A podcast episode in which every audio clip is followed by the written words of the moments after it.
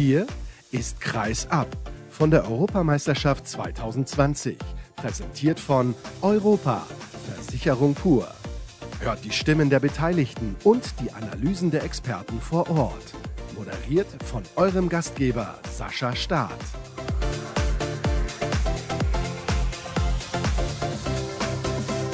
Die nächste Sendung steht an von der Handball-Europameisterschaft von der Hauptrunde aus Wien. Schön, dass ihr wieder eingeschaltet habt zu Kreis ab. Es ist der Tag nach der Niederlage gegen Kroatien. Bei mir sitzt der Kollege Felix Götz von Spox. Und Felix, ja, ich weiß nicht, wie viele Gedanken hast du dir eigentlich als Journalist noch so gemacht über das Spiel gestern? Du hast ja noch ein bisschen was gearbeitet und auch ein paar deiner Gedanken sicherlich in Worte gefasst. Ja, hallo Sascha, erstmal, ja, du nach so einem ja, es ist ja kein definitives Aus, was das Halbfinale anbelangt, aber dann doch irgendwie definitiv, weil die Chance ja so minimal ist, dass man da sich eigentlich keine Gedanken drüber mehr machen muss. Und ja, ist schwierig, weil es war ja ein toller Auftritt über ganz weite Strecken und dann eben diese Schlussviertelstunde, in der die deutsche Mannschaft überhaupt keine Lösungen im Angriff mehr gefunden hat. Wir haben in der Schlussviertelstunde ein einziges Tor aus dem Spiel heraus gemacht. Insgesamt nur drei Tore, waren die zwei sieben Meter von Reichmann und einmal hat Kühn getroffen. Seine einzigste Bude überhaupt in dem Spiel. Und ja, also echt schwierig, aber wir haben es ja in dem Turnier schon mehrfach erlebt, dass die deutsche Mannschaft es nicht geschafft hat, über 60 Minuten ihre Leistung durchzuziehen. Dass das jetzt natürlich gegen die Kroaten noch mal viel schwieriger ist als gegen Weißrussland oder so, darüber brauchen wir ja nicht diskutieren. Jetzt ist es so, du hast es gerade schon angesprochen, die deutsche Mannschaft hat keine Lösung mehr gefunden. Kommen dir so spontan irgendwelche Lösungen in den Kopf, die man in dieser Schlussviertelstunde vielleicht mal hätte probieren sollen? Julius Kühn zum Beispiel fand ich, hat überhaupt nicht funktioniert. Ich habe gestern auch mit Kollegen schon gesprochen, sieben gegen sechs zumindest mal einen Angriff auszuprobieren. 7 gegen 6 habe ich mir schon in den Spielen davor gedacht, dass man das mal probieren könnte. Ich meine, ist ja ein probates Mittel grundsätzlich, wenn man nicht eben die Individualisten hat, die im Rückraum eigenständig produzieren können. Aber dazu hätte man meiner Meinung nach es halt auch davor schon mal probieren müssen, einfach irgendwann mal. Die Gelegenheit wäre eigentlich da gewesen in den Spielen davor. Das dann im Kroatien-Spiel zu machen, hm, ja, ganz am Ende hätte man es vielleicht versuchen können, hätte natürlich auch tierisch in die Hose gehen können. Und man muss ja auch ehrlicherweise sagen, es hätte ja auch so für einen Unentschieden auf jeden Fall noch reichen können, wenn Kohli da den letzten Ball, den man ja durchaus machen kann, viel besser kommt es nicht mehr in Position, macht, dann wäre es immer noch zu wenig gewesen, das Unentschieden. Aber da hätte er, also man hätte ja nicht meckern können, kann man ja auch so nicht so wirklich. Über das eine Spiel zumindest. Das ist aber ein Spiel. Wir müssen natürlich den Gesamtkontext sehen. Wie ordnest du den ein?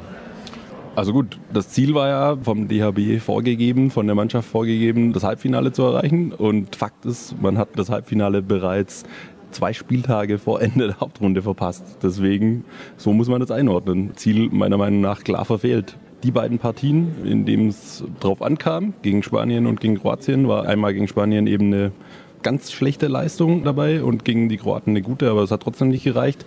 Und ganz ehrlich, die drei Siege, Holland, Lettland, Weißrussland, ich glaube, die muss eine deutsche Mannschaft ganz einfach schlagen bei einem Turnier. Es stehen ja noch zwei Spiele an in dieser Hauptrunde. Es geht noch gegen Österreich, gegen den Gastgeber und gegen Tschechien.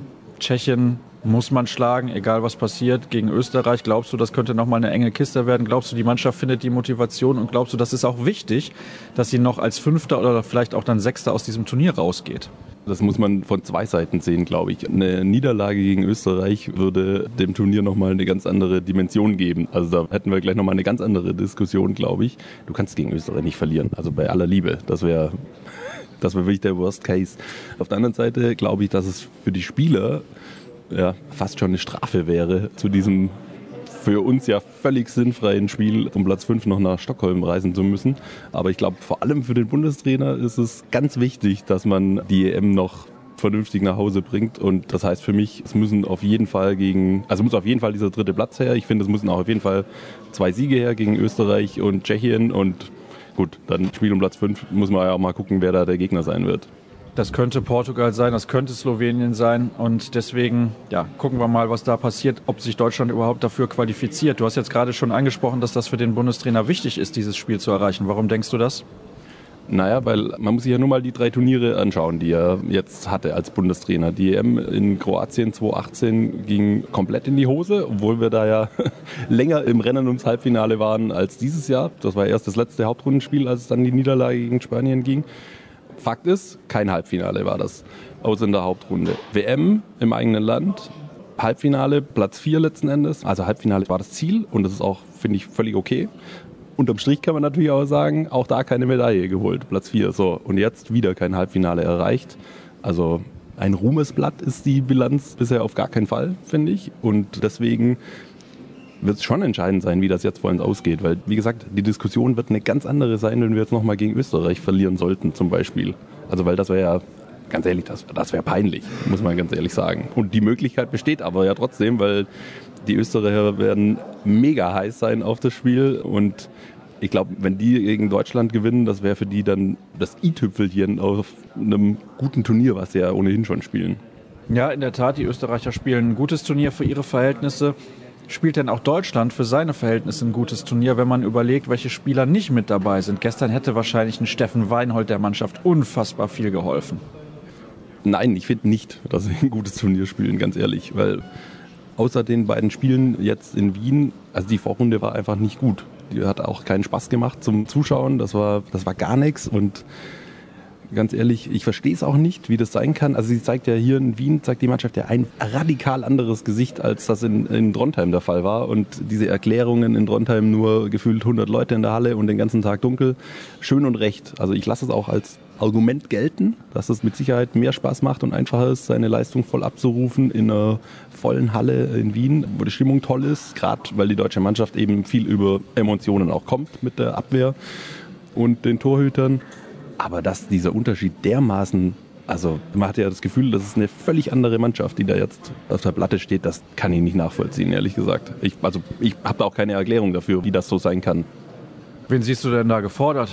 um da ein bisschen was dran zu ändern, weil es kann ja nicht sein, dass die deutsche Mannschaft immer nur gut spielt, wenn ausreichend Emotionen vorhanden sind. Die Spanier haben in Trondheim auch vor genauso vollen Rängen gespielt wie die deutsche Mannschaft. Ich habe vor ein paar Tagen mit Andreas Thiel gesprochen im Hexer und da ist mir ein Satz hängen geblieben. Er hat zu mir gesagt, dass es auch die Aufgabe eines Trainers ist, Emotionen zu wecken und zu steuern. Und ich glaube, da hat er nicht ganz unrecht. Gleichzeitig darf man natürlich auf gar keinen Fall sagen, hier, das ist jetzt komplett Trainerverantwortung. Also da müssen sich die Spieler schon auch an die eigene Nase packen. Gerade wenn ich sehe, wie Peke und Winczek in Trondheim aufgetreten sind und wie sie es jetzt machen, das ist also wie gesagt, ich habe da nicht wirklich eine Erklärung dafür. Sag du es mir doch. Du bist doch der ganz große Experte. Naja, ich lade ja immer Experten ein, damit die mir die Handballwelt erklären. Aber eigentlich ist es natürlich schon Spielerverantwortung, gleichzeitig aber auch Verantwortung des Trainers, der die Spieler in diese Richtung lenken muss. Also meiner Meinung nach, klar, bei solchen Spielern wie Wiencheck und Pekler erwarte ich ausreichend Eigenverantwortung, weil sie so lange mit dabei sind. Aber wenn du keinen Trainer hast, der auch Emotionen ausstrahlt, das ist halt Christian Prokop nicht. Dann ist natürlich die Frage, wenn man ihn nicht mehr ändert charakterlich, glaube ich nicht mehr, dass das passiert, ist er der Richtige an dieser Stelle für diese Mannschaft. Nicht, dass er generell kein kompetenter Trainer ist, aber kann er aus diesen Spielern diese Emotionen rauskitzeln, auch in Spielen, wo nur 200 Leute in der Halle sitzen, ein bisschen überspitzt formuliert. Die Frage ist absolut berechtigt und ich bin auch jemand, der sagt, dass ein Bundestrainer, und ich glaube, da sprechen wir nicht nur vom Handball, das können wir auf Fußball, Basketball und Eishockey genauso übertragen. Ich glaube, ein Bundestrainer muss nicht in erster Linie ein ganz großer Taktikfuchs sein, sondern der muss eben in der Lage sein, während diesen paar Wochen, in denen es dann um die Wurst geht, während einer EM, WM, Olympia noch, die Jungs voll beisammen zu haben, dass die einfach brennen. Ich glaube, das ist die Hauptaufgabe von einem Bundestrainer. Und da hast du natürlich schon recht, dass Christian Prokop jetzt natürlich vom Typ her, also das ist ja gar kein Vorwurf, sondern da ist dann für gemacht oder eben nicht. Und deswegen, also ich habe schon auch meine Zweifel dran, dass er der richtige Mann am richtigen Ort ist. Gar keine Zweifel dran habe ich, dass Christian Bruchkopf mit Sicherheit mega Fachmann ist und womöglich bei einem Verein, wie er es ja in Leipzig nachgewiesen hat, besser aufgehoben wäre, für sich selbst womöglich auch, als das bei der Nationalmannschaft der Fall ist. Es geistert hier während des Turniers sehr oft schon der Name Alfred Gislason durch die Runde. Wäre der denn eine Alternative? Wäre er ein Trainer, der diese Emotionen wecken kann? Er ist mittlerweile ja ein bisschen altersmilde geworden. Ich glaube, das kann man so ein bisschen so sagen. Aber so einen Trainer respektieren die Spieler natürlich auch unglaublich. Manchmal habe ich auch den Eindruck, das ist bei Christian Prokop nicht ganz der Fall, weil er halt als Spieler nicht diese Erfolge hatte und weil er als Trainer auch noch nicht diese Erfolge hatte. Gislason hat alles gewonnen. Ja, also klar, wenn wir jetzt Alfred Gislason und Christian Prokop nebeneinander stellen, dann ist Alfred Gislason ganz eindeutig eine andere Hausnummer. Und ich, ich glaube sehr wohl, dass er ein ein sehr, sehr, sehr guter Bundestrainer wäre, den ich mir auf dem Posten sehr gut vorstellen könnte. Übrigens auch deshalb, weil richtig, wie du sagst, er ein bisschen altersmilde geworden ist. Also und das gehört ja auch dazu während so einem Turnier, dass man Ruhe ausstrahlt und Ruhe strahlt man, glaube ich, auch aus, indem man dann Gelassenheit teilweise, also man braucht ja einen guten Mix aus Emotionen, aus klaren Ansagen und dann aber auch mal Gelassenheit.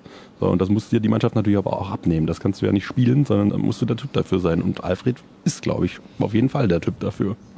Dann eine konkrete Frage zum Abschluss. Wer sitzt denn spätestens bei Olympia in Tokio, wenn sich die deutsche Mannschaft qualifizieren sollte, auf der Trainerbank?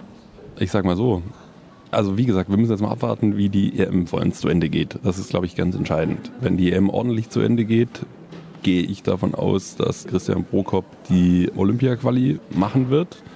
Und da entscheidet sich dann eh alles. Also wenn wir es nicht schaffen zu Olympia, dann gibt es ja wirklich überhaupt keine Argumente mehr für Christian Prokop dann geht es nicht weiter, weil ich meine, dieses Ziel Gold in Tokio ist ja vom DHB angekündigt seit Jahren und da hält man, glaube ich, auch dran fest. Ich habe jedenfalls nichts gehört, dass man das zurückgenommen hätte.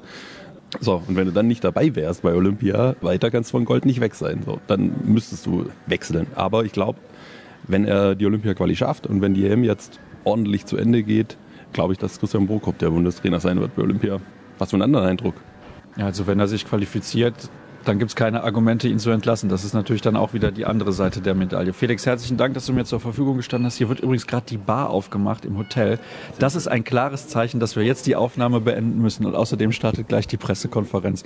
Ansonsten weiß ich noch nicht, mit welchen deutschen Spielern ich gesprochen habe. Ich habe gesprochen mit Igor Vori, dem Sportdirektor der kroatischen Mannschaft. Ansonsten bekommt ihr alle weiteren Stimmen dann jetzt gleich und natürlich alle Informationen auf facebook.com slash kreisab, bei Twitter at kreisab.de sowie bei Instagram unter dem Hashtag und Accountnamen kreisab. Das war's für heute, beziehungsweise natürlich jetzt noch die Stimmen. Morgen hören wir uns dann wieder nach der Partie von Deutschland gegen Österreich. Bis dann.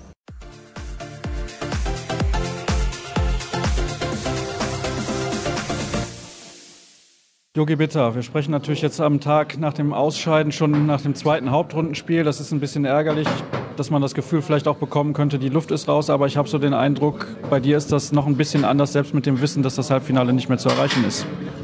Ja, also die Luft ist nicht raus und es ist, glaube ich, auch bei keinem bei uns die Luft raus. Also natürlich war es ein schwerer Abend für uns und ein schwerer Morgen, aber wir haben eigentlich schon unsere Ziele neu definiert und wir wissen auch, dass es nach einer Niederlage immer weitergeht. Das kennt jeder Einzelne aus seiner sportlichen Karriere. Jetzt ist es so, es ist nicht das erste Turnier, was du nicht gewonnen hast mit der Nationalmannschaft. Also du hast welche gewonnen, aber es ist nicht das erste Turnier. Nimmst du jetzt gegen Ende deiner Karriere so ein Ausscheiden anders wahr und gehst du anders damit um als vor 10, 15 Jahren? Oh ja, es hat sich natürlich was verändert. A, ist es schon, ja, ich will nicht sagen, nicht mehr so relevant, wenn man ausscheidet. Das stimmt natürlich nicht. Es ist immer tragisch, wenn man ausscheidet. Aber man erkennt auch, dass es wichtigere Dinge gibt. Trotzdem weiß ich auch, dass es ja, das letzte oder eins meiner letzten Turniere gewesen ist und das nicht mehr so oft wiederkommt. Und ich das sehr genieße, hier zu spielen, auch sehr die Nationalmannschaftszeit hier sehr genieße und dann nochmal den Adler auf der Brust zu tragen. Von daher ist das schon ein bisschen traurig natürlich. Auch wenn du gestern jetzt nicht auf der Platte gestanden hast, hast du dann, wenn du gerade auch ansprichst, dass es vielleicht eines deiner letzten Turniere ist, sehr wahrscheinlich nochmal diese Atmosphäre ein bisschen besonders aufgesaugt, weil ich glaube, du hast ja schon viele Spiele gemacht, das war nochmal ganz speziell, dieses Spiel mit den kroatischen Fans, mit den deutschen Fans in der Halle. Also ich fand es spektakulär ja, es war definitiv spektakulär. Es war das beste Spiel der EM, glaube ich, was wir da gestern gesehen haben. Ich habe kein besseres gesehen. Auch mit der Stimmung, mit allem drum und dran. Es hat einfach ganz, ganz viel gepasst. Nur das Ergebnis für uns am Ende nicht. Und ja, das ist sicherlich auch eine Sache, die man im Laufe der Karriere dann vielleicht ein bisschen mehr zu schätzen weiß, auch ein bisschen mehr aufsaugt, als wenn man immer nur dem nächsten Spiel hinterher hechelt. Kannst du so einem jungen Kollegen, also jungen in Anführungsstrichen Kollegen wie Andreas Wolf, da vielleicht dann für die nächsten Spiele noch mal ein bisschen mehr Tipps mit auf den Weg geben, dass er halt diese Motivation, die er glaube ich selbst zwar hat, aber dann noch mal ein bisschen mehr aus sich herausholt und diese Spiele ja auch von der Bedeutung her dann für die ganze Mannschaft, dann nicht nur für ihn jetzt, dann auch so auf so ein, auf so ein Niveau stellt, dass ihr am Ende noch Fünfter werdet, weil ich glaube, das ist schon noch wichtig für den deutschen Handball. Ja, das neue Ziel muss jetzt sein, die nächsten zwei Spiele zu gewinnen, dann ein drittes zu haben und das auch noch zu gewinnen keine Frage. Aber ich glaube, Andi muss sich da nicht motivieren. Andi muss man eher mal ein bisschen besänftigen manchmal, damit er den Fokus nicht verliert. Wir haben auch gestern gesehen, was er in der Lage ist, wenn er sich in so ein Spiel reinbeißt. Da habe ich überhaupt keine Sorge. Vielen Dank. Gerne.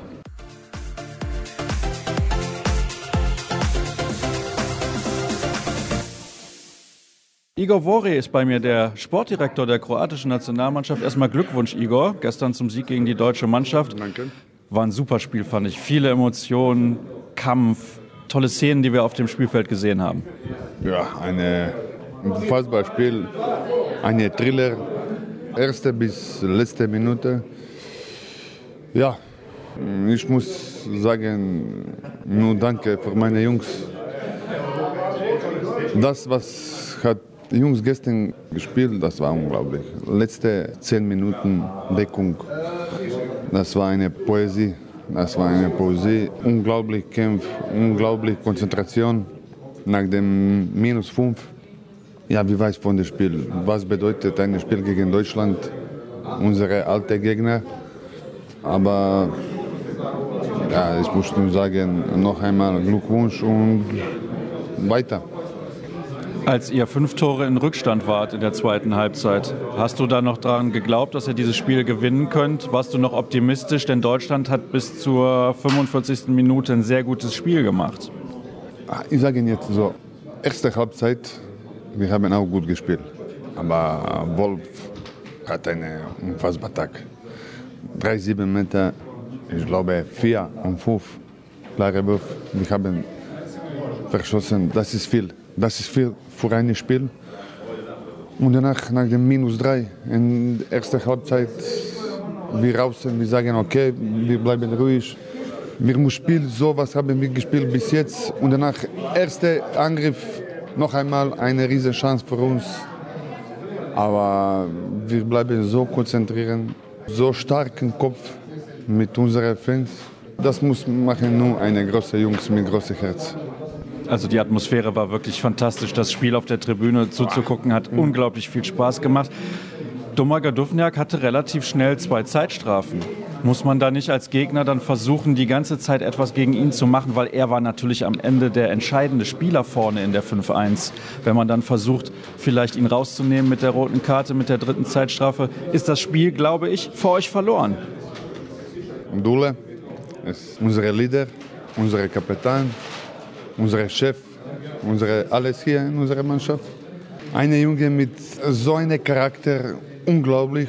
Was hast du gesagt, nach dem zweimal zwei Minuten Strafe? Letzte Viertelstunde so eine Deckung gespielt mit Kopf, Respekt. Riesen Respekt und nichts vergessen das ganze Turnier, was präsentiert Dula jetzt.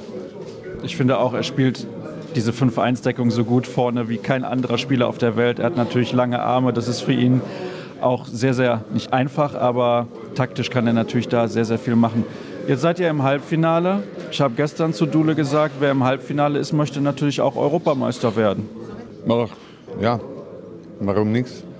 Aber erstmal ruhig. Wir müssen erstmal spielen gegen Tschechien, dann gegen Spanien und danach wir gucken, was passiert. Wir brauchen jetzt ein bisschen ruhig, das ist keine Frage. Nach dem gestern, wo Mannschaft ist jetzt total leer, total. Aber ich habe gestern gesagt nach dem Spiel, wir gehen weiter. Wir gehen weiter und ja, wir sehen, was passiert. Was fehlt euch denn vielleicht noch, damit es am Ende zum Titel reicht? Gestern habt ihr nur fünf Paraden gehabt von euren Torhütern. Das ist wenig. Ja, ja für etwas groß, das ist wenig. Aber auch im richtigen Moment kommen zwei Paraden. Wir haben noch viele Luft für ein paar Spieler. Aber wir kollektiv, wir funktionieren unglaublich. Wir funktionieren unglaublich und das ist, das ist unsere, wie sag so, das ist unsere große Stärke. Ne? Ich habe gesehen, vor zwei Tagen beste sieben im Turnier ohne kroatische Spieler. Das bedeutet, wir spielen wie eine Mannschaft. Das ist eine Mannschaft, das ist nichts ein Spieler, nichts zwei Spieler, das ist 60 Spieler und das ist super. Das ist super und das ist ein riesiges Kompliment für jeden, was etwas machen in unserem Kollektiv. Ja, ich glaube, am Ende des Turniers wird ein Spieler von euch in der Mannschaft des Turniers dabei sein. Ja, okay, das ist 100 Prozent, aber, aber bis jetzt, wo wir fünf Spiele ohne verloren, aber wir nicht gucken so, wir gucken nur unsere, unsere Ziel, unseren Job, unsere Taktik und wie läuft. Bitte. Im Moment läuft's gut. Viel Erfolg für den weiteren Verlauf des Danke. Turniers. Dankeschön.